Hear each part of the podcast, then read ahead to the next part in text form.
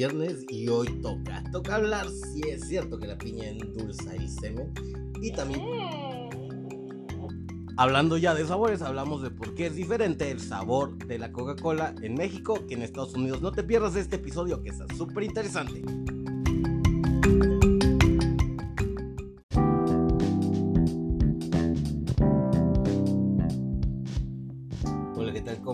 Yo soy Víctor y te doy la bienvenida al episodio 113 de En Ciencia.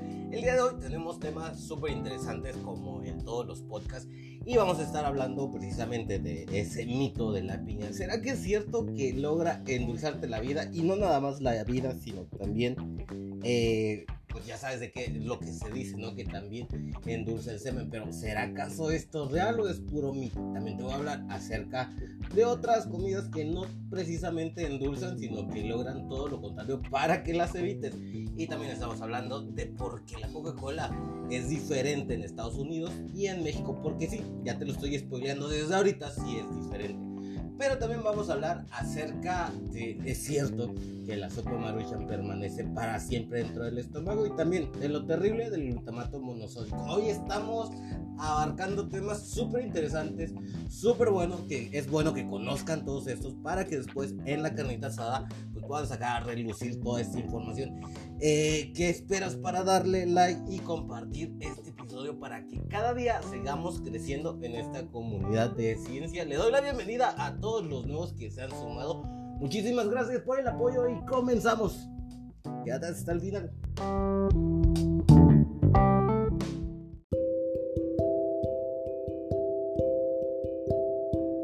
Bueno, ya que estamos centrados aquí en el tema de los sabores, vamos a empezar hablando acerca de la Coca-Cola. Como ya te había dicho, y si eres de esos primos que se van a los United States a comprar súper barato, según ellos muy acá, y dices, ay, no es que la Coca aquí sabe súper mejor, está más buena. Quiero decirte algo bien importante. Sí, sí es cierto que sabe diferente la Coca-Cola. Sí, sí, ya, sé que sabe súper diferente.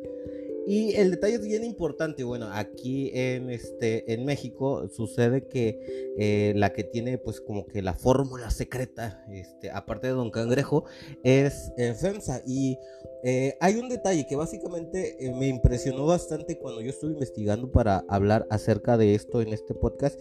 Y es que, bueno, la, la, diferencia, y te lo voy a decir así bien rápido, porque ya sé que quieres llegar al tema cochinón, es el que estábamos hablando al principio, así, aguanta tantito, aguanta Todavía tienes tiempo, apenas acabas de salir del trabajo, ve por tus caguamitas. Porque eso está interesante. Mira, estaba leyendo una información que no es mucha la que se puede encontrar y hay un poco tergiversada. Ya ven lo que yo decía de los medios de comunicación, que lo, lo que yo opino, ¿no? De que la mayoría está defendiendo un interés. Y sucede algo parecido con, con este, aquí el detalle de la fórmula de la Coca-Cola. Resulta que en Estados Unidos no hay una regulación como tal. Para ahí también, porque conozco mucho Wannabe que tiene a Estados Unidos como en lo más alto, pero no. Y realmente hay unas situaciones que son bien, bastante graves, bastantes muchotas graves acerca de los productos que contienen jarabe de alta fructosa, que es el jarabe que se extrae del maíz, que es como un sustituto para el azúcar, que es muchísimo más barato, que endulza más y que también este hace que los alimentos duren durante muchísimo más tiempo. Es una cualidad bellísima para el jarabe de maíz de alta fructosa y en Estados Unidos es utilizado como si no hubiera mañana, o sea, se utiliza en todo, prácticamente, y es que realmente es en todo. Cuando te estoy diciendo todo, es todo. Entonces, ¿qué pasó? En, en México hace, eh, esto empezó desde el 2002 por detalles ahí del Tratado de Libre Comercio hubo una pelea, de hecho, ahí un poquito grande con los productores de azúcar aquí de nuestro país, que pues bueno, se llevó a, a jurados y todo eso y se creó como un arancel para que no entrara tanto producto jarabe de maíz de alta fructosa de Estados Unidos a México. Y entonces eso encarecía producir la Coca-Cola. Eso llevó a que la fórmula de la Coca-Cola en México no tenga tanto contenido. Se permite en México creo que hasta el 30% de contenido de jarabe de alta fructosa, pero no fue por cuestiones de salud. Y déjame decirte que es algo bien, bien, bien grave que los alimentos contengan eh, jarabe de maíz de alta fructosa, porque yo ya te dije todas las bondades. Pero lo que no te estoy diciendo, bueno, lo que no te había dicho todavía es que el jarabe de alta fructosa es no malo, malísimo para nuestro cuerpo. Si ya sabemos que nosotros los latinos tenemos mucho, porque yo también soy latino, oiga, tenemos muchísima más tendencia a la obesidad y se nota, y a la diabetes, todavía con el jarabe de maíz de alta fructosa peor. Es una bomba para todas las enfermedades a las que estamos predestinadas los latinos. No por algo Estados Unidos tiene los primeros lugares en tasas de eh, obesidad, obesidad infantil, diabetes, hipertensión. Y México no se queda, pues por supuesto que no se queda ni, ni atrás. O sea, en, obesidad creo que allá está superado Estados Unidos. Hay algunas regiones de nuestro país que superan inclusive a, Estados Unidos en, en, estos aspectos que son bastante malos, no hablan bien. Y precisamente es por el consumo de muchos productos chatarra. Tenemos muchísimas calorías muy accesibles a la mano.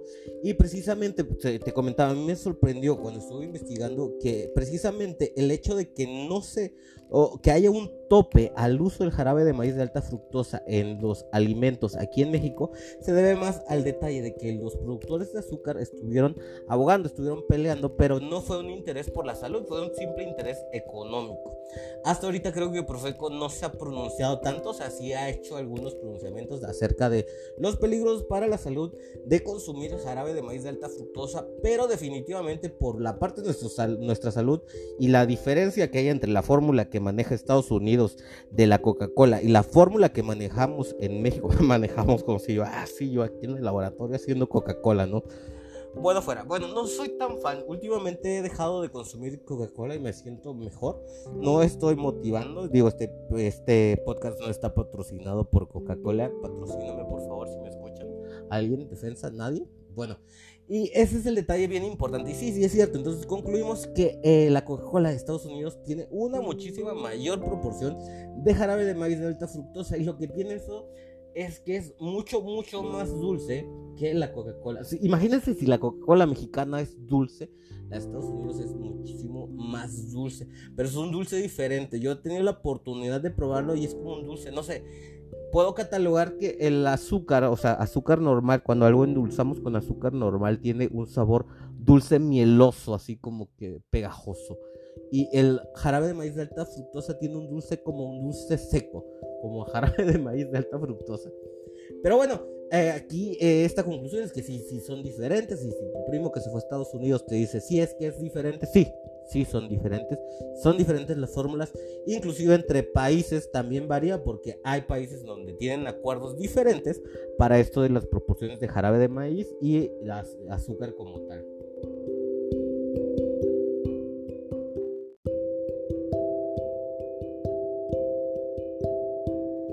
Ahora, bueno, acuérdate que te había dicho que íbamos a hablar acerca también del eh, glutamato monosódico, glutamato de sodio, que es uno de los, eh, puedo decirte, el ingrediente principal, el que le da sabor a tu sopa maruchan, eh, o bueno, a cualquier tipo de ramen. Y, algo de que tenemos que hablar es que se cree mucho, bueno, yo crecí con esta idea, no sé ustedes, ¿verdad? Porque ya ustedes son bien millennials, bueno, yo soy millennial todavía, los, los generación Z y todos esos a lo mejor ya no les tocó esta parte, pero la sopa maruchan en un momento fue muy popular, bueno, cuando yo era así como que, ay, cómprame una sopa maruchan, mamá, y pues no me la querían comprar y por algo ya mi mamá pues sabe, sabe de la comida, entonces eh, la sopa maruchan, y bueno, se creía, bueno, cuando nosotros estábamos pequeños, que no tengo muchos años, ¿verdad? No pasó de.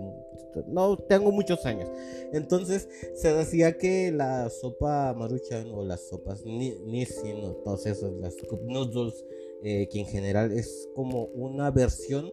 Eh, bueno, así ya te la voy a soltar. la sopa maruchan es una versión de comida rápida, de una comida muy popular en, Asia, pues, originaria de Japón, el, el, ramen, que en Japón es ramen, en, en Corea se pronuncia como lamión y en China también tiene una versión. Bueno, este de los países asiáticos de esta, esta comida tienen sus diferentes versiones, pero en general es pasta con, con caldo y que va condimentada con bastantes. prácticamente al ramen le puedes poner todo lo que tú quieras.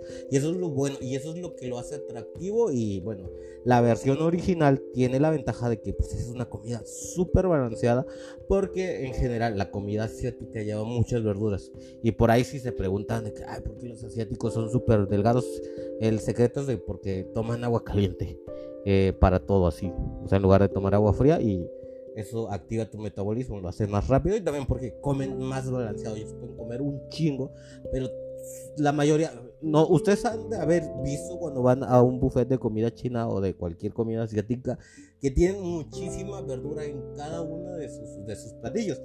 Y no es lo mismo que nuestros platillos, ¿verdad? Nuestros platillos normalmente tienen eh, bolillo adentro, carbohidrato, digo, sí, carbohidrato con carbohidrato, o sea, el, tamal adentro de un bolillo y todavía con manteca de puerco. Entonces, no es muy balanceado eso que digamos. Pero bueno, en la versión rápida que se quisieron hacer, y, estaba viendo en la página de Sopa Maruchan, dice que ese producto incursionó en el mundo de las sopas instantáneas en 1961, en el mercado internacional en 1972. Eh, o sea, ya en México y en Estados Unidos fue, en ese año que llegó, o sea, ya tiene bastante su tiempo, ahorita pues ya es bastante popular y con los dramas y con toda esta, ¿cómo se llama? Tendencia. O bueno, sí es que es bastante popular todo lo que viene de Asia en general. Eh, se empezó a popularizar más, ¿no? Ahorita se hacen retos de que el ramen más picoso del mundo mundial. Y pues bueno, quería hablarte de eso porque precisamente se creía que eh, cuando te comías una de estas sopas maruchan, que ahorita les voy a decir ramen mejor para no decir marcas, porque ya este podcast se volvió de pura marca y ninguna me está patrocinando. Yo aquí tomándome una caguamita nada más de marca desconocida y promocionando otras marcas, ¿verdad? Pues no se vale. Entonces el detalle es que, ah, bueno, mm, mm, la, el ramen como tal, o sea, la pasta, que es pasta básicamente, o sea, toda la, la base, eh, no lleva ningún proceso más que de, secado, o sea, se le retira todo el agua para que pueda resistir y eso es suficiente. Ahora, el verdadero peligro, y, eso, o sea, es pasta, es como la pasta, la sopa que te hace mm, tu mamá en el día más caluroso y que te la tienes que comer porque querías eh, pizza, no, pero en la casa hay sopita, pues eso. Entonces, esa, esa pasta no le o sea, no tiene nada de, lo normal, está seca nada más, con la precocida obviamente, y se deshidrata para que se pueda conservar, y ya hasta ahí está. Lo que sí es peligroso es el glutamato monosódico. O sea, esto salió en 1972. En ese tiempo, pues no se conocía el glutamato monosódico, que también está muy presente de forma natural en las salsas de soya. Pero eso, bueno, el glutamato monosódico, déjame decirte y espantarte que en consumos y hasta eso, todo en la vida es dependiendo de la dosis, es tu veneno. El consumo elevado, o sea, si te comes diario una sopa maruchan, pues sí, ya está cabrón. Eh. Déjame decirte que sí está cabrón. Si quieres, armamos una cooperacha para que, no sé, te un taquito o algo. No, no se te toja. No comas sopa maruchan todos los días. Eso sí es malo porque toda la salsa esa que viene preparada y el polvito y todo eh, tiene muchísimo glutamato monosódico. La industria la empezó a utilizar como un potenciador del sabor y es que una de las características del glutamato monosódico es que donde lo agregues va a elevar todos los sabores. Entonces, ¿dónde vamos a encontrar glutamato monosódico? En los caldos de pollo, los sesos artificiales, de los cubitos. Eh, los, los cubitos de, esos de, que con dos pesitos te alcanzan cuántos? Cinco. Eso. Pues eso, entonces todo ahorita lo están haciendo con glutamato monosódico y entonces eso es lo que riesgo de cáncer, riesgo de padecer este, enfermedades de hipertensión porque también tienen mucha sal y riesgo de cáncer, cáncer. Entonces ese es el verdadero peligro, pero todo está en el, el secreto está pues en cuanto comas también no vas a estar comiendo todos los días eh, sopa marucha, ¿no? Ese es el verdadero peligro, no se te va a pegar en el intestino, no se te va a quedar ahí por mil años, pues es pasta, es pasta, es una sopa. En dado caso también la sopa que te da tu mamá en los días de calor también se te va a quedar pegada, ¿no? Entonces aquí desmentimos este mito, pero no comas sopa marucha. En general no deberíamos, yo soy de los partidarios, por, a lo mejor porque crecí en un ambiente súper natural, ¿verdad? Pero de no comer tanto producto procesado porque el verdadero peligro de los alimentos procesados es eso, que están procesados. Y todo lo ultraprocesado es diabetes o cáncer, así de fácil. Entonces, desde aquí, pues la invitación nada más, así de pásale por aquí, come natural, consume. Más ahorita que estamos en un periodo de inflación, trata de comer lo que se produce localmente, que siempre va a ser más barato. Pues bueno, y ahora sí, ya no te vayas, a lo mejor ya te estabas durmiendo. Ya viene lo más importante, a lo mejor por lo único que viniste a este episodio, y pues vamos a hablar de la piña.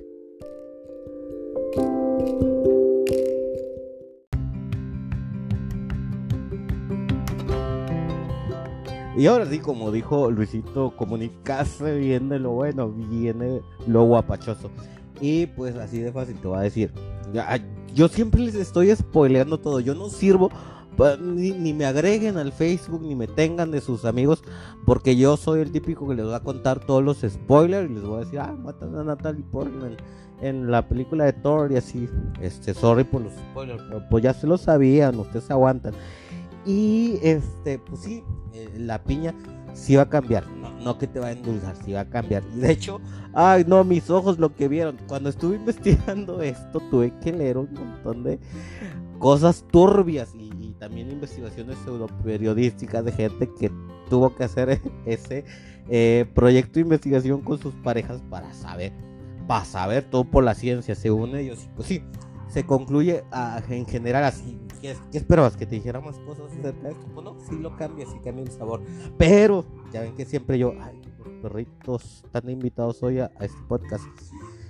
Lo que te estaba diciendo es que sí, sí lo cambia. A ver, vamos a ver qué está pasando aquí. A lo mejor se metieron a robar y yo aquí bien tranquilo, ¿verdad? No pasa nada, ya volvimos y no, pues que van a robar, ni mocavo, ¿verdad? Eh, pues sí, básicamente es eso, o sea, la piña y todo, todo lo que comas va a hacer que tus fluidos, no nada más el semen, tengan un sabor, un humor, un olor diferente.